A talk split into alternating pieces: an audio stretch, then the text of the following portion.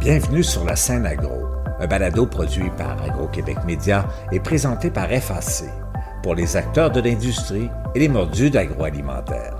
Nous partageons l'actualité, des entrevues exclusives, des dossiers, portraits d'entreprises et plusieurs sujets liés à ce secteur représentant un véritable moteur pour l'économie du Québec. Bonne écoute.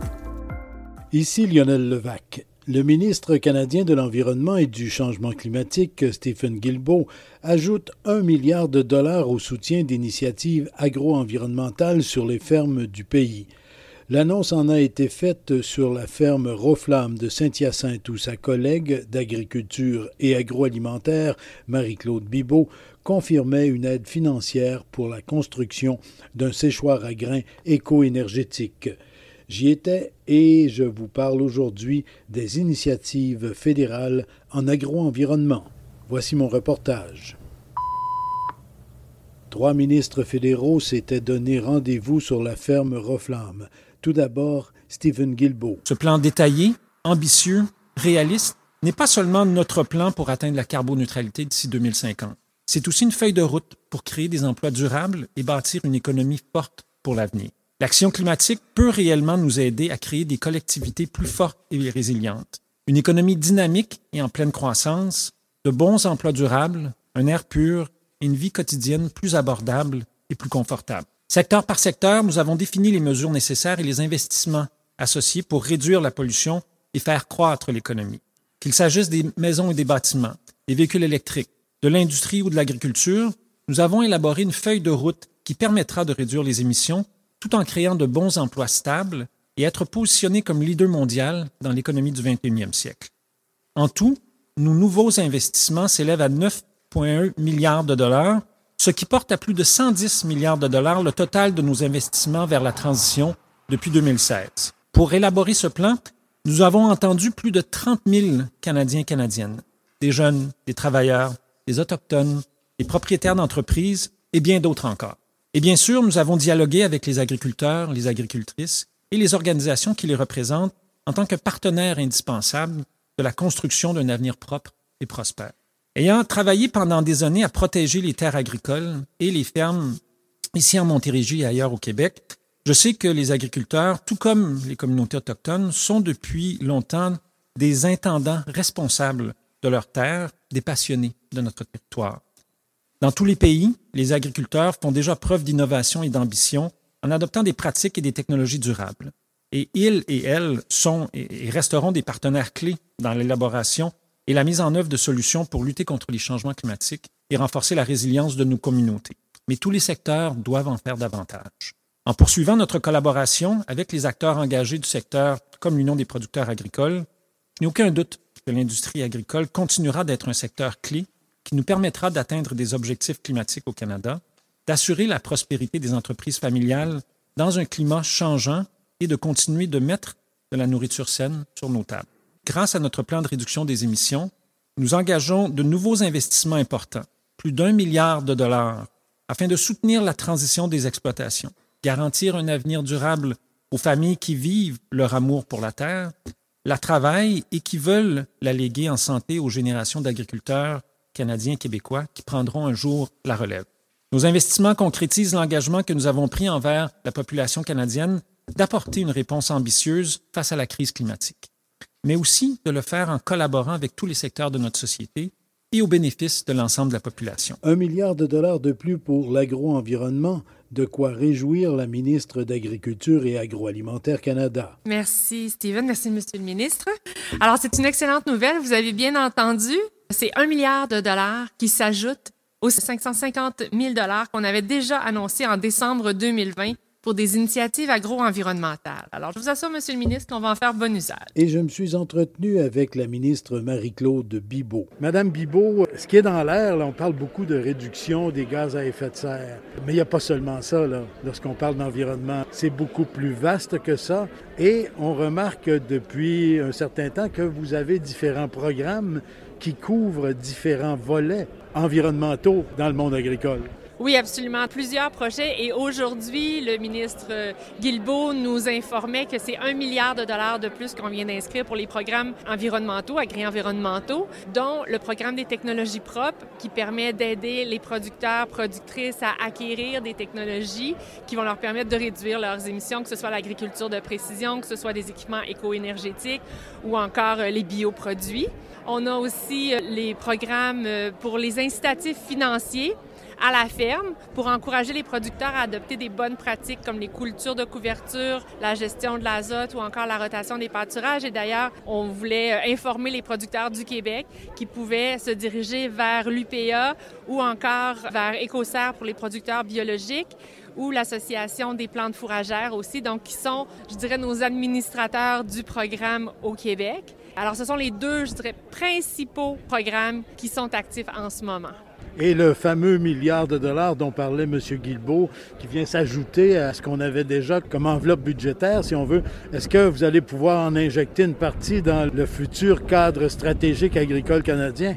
Oui, c'est une option. Et d'ailleurs, je pense entre autres au programme euh, de résilience des paysages agricoles qui pourrait probablement susciter l'intérêt de mes partenaires, de mes collègues des provinces. Alors, c'est certainement un programme que je vais leur proposer et qui pourrait être bonifié advenant euh, que les provinces adhèrent, les provinces et les territoires adhèrent à ce programme. D'autres programmes potentiellement à venir? Il faut aussi penser à nos investissements au niveau de la science, la recherche, l'innovation. C'est important d'aller plus loin pour trouver des bioproduits, par exemple, ou des alternatives aux engrais qui peuvent nous aider, qu'on ne connaît pas aujourd'hui, mais grâce à la recherche, qui vont probablement nous aider à atteindre nos objectifs de réduction des émissions. Le ministre responsable de l'Agence de développement économique du Canada pour le Québec, Pascal Saint-Onge, était également à Saint-Hyacinthe. Ma priorité en tant que ministre fédéral responsable de l'Agence de développement économique Canada pour les régions du Québec, c'est de moderniser notre approche économique pour qu'elle soit plus durable et aussi plus inclusive. Nous devons donc aider et accompagner nos PME à faire face à la crise climatique et à embarquer dans cette transition verte et dans l'économie du futur. Notre gouvernement s'est engagé à atteindre la cible de zéro émission d'ici 2050 et à transformer notre société de façon durable. Et bien sûr, notre plan s'accompagne aussi d'investissements fédéraux qui sont majeurs pour soutenir tous les secteurs de l'économie du Canada, y compris le secteur agricole et agroalimentaire. L'Union des producteurs agricoles reçoit fort bien les annonces de soutien financier aux initiatives sur les fermes. Son président, Martin Caron. C'est une bonne nouvelle parce que ça fait des années qu'on demande au niveau de la rétribution sur les pratiques agricoles. Donc, ça nous permet vraiment d'enclencher le processus avec nos producteurs et d'avoir des paiements directs aussi au niveau de l'agriculture pour la rétribution des bonnes pratiques. Donc euh, maintenant, vous avez la possibilité, pour différents types d'interventions en agro-environnement, d'avoir de l'aide financière et de Québec et d'Ottawa. Absolument. Puis euh, ça, c'est vraiment intéressant. Puis en plus de ça, on met en action nos producteurs agricoles, puis c'est en collaboration, puis le partenariat aussi qui est fait présentement. donc, si on parle juste au niveau de l'azote, je pense que ça va nous permettre, entre autres, de bien utiliser l'azote, sachant qu'au niveau des coûts, ça a vraiment explosé au courant des derniers mois avec les conflits géopolitiques. D'entrée de jeu aussi, il ne faut pas oublier sur la couverture des sols. Je pense que la couverture des sols au Québec, c'est un des enjeux majeurs où ce qu'on va emmener une plus grande santé de nos sols. Et puis, on va emmener aussi le côté environnemental, en voulant dire, on va s'assurer que nos sols restent dans nos champs directement et ne se promènent pas au niveau des cours d'eau et risquer d'augmenter, exemple, la présence de phosphore ou d'azote dans les cours d'eau. Et malheureusement, lorsque les sols se promènent dans les cours d'eau, ils ne reviennent pas. Ils ne reviennent pas, puis c'est pas gagnant pour personne. C'est pas gagnant au niveau de la société, puis c'est pas gagnant au niveau des producteurs agricoles. Monsieur Guilbeault, le ministre de l'Environnement et des Changements climatiques, euh, a déjà ouvert la porte un peu avec un milliard de dollars pour financer des mesures euh, environnementales, justement. Oui, exactement. Puis euh, le dossier de durabilité est bien là, bien présent avec tous les producteurs au niveau du Québec et du Canada aussi. Mais je vous dirais que ça, ça l'augure très bien pour les prochaines activités ou peut-être les prochains projets qu'on pourrait déposer. Mais l'importance d'avoir des paiements directs aux producteurs productrices par rapport au bien service écologique est extrêmement important. L'Europe est en avant, beaucoup plus en avant que nous, et les États-Unis sont là aussi. Ça, si on veut rester compétitif sur nos entreprises, ça prend ce soutien-là. Christian Overbeck, président des producteurs de grains du Québec, espère que l'on va pouvoir mettre en place des mesures environnementales qui vont durer.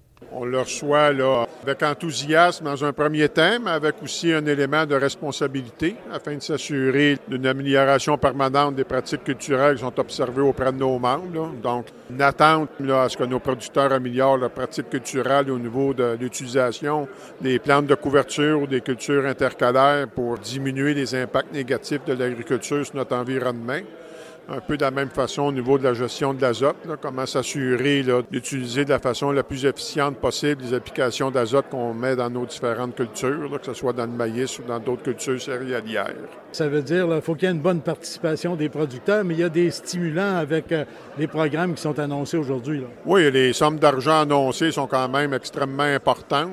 Nous, on a l'obligation de s'assurer de distribuer euh, l'ensemble de ces enveloppes-là auprès des entreprises qui sont intéressées, les entreprises qui vont être entourées de services conseils afin de s'assurer d'optimiser nos améliorations par rapport à nos pratiques culturelles au cours des deux prochaines années, mais des pratiques culturelles qui devraient demeurer aussi au sein de ces entreprises là, pour euh, les 5, 10, 15 prochaines années, en fonction de l'arrivée de nouvelles connaissances vulgarisées auprès de nos membres.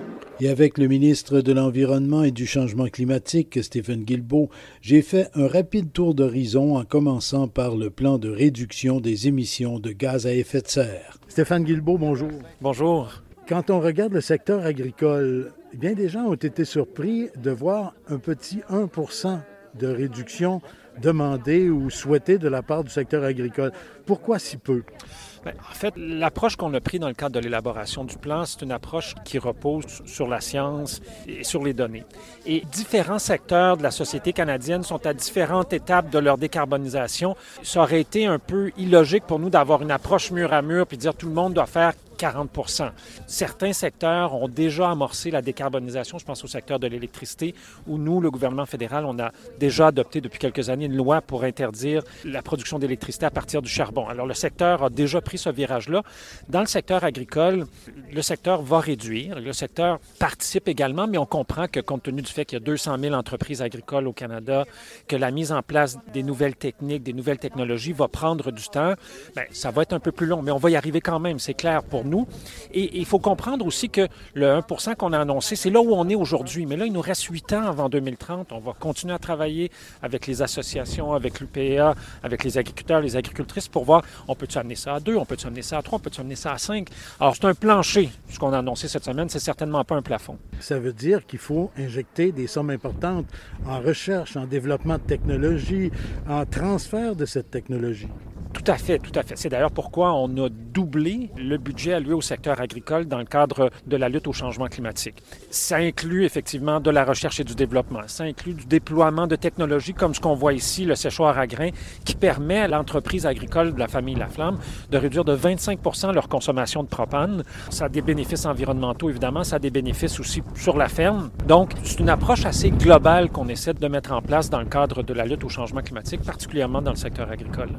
Il y a les changements climatiques, bien sûr, la réduction des gaz à effet de serre, mais il y a toutes sortes d'autres mesures environnementales qui vont viser protection des milieux, protection de la faune, de la flore, etc. Exactement. Par exemple, depuis longtemps, on parle de l'importance des bandes riveraines.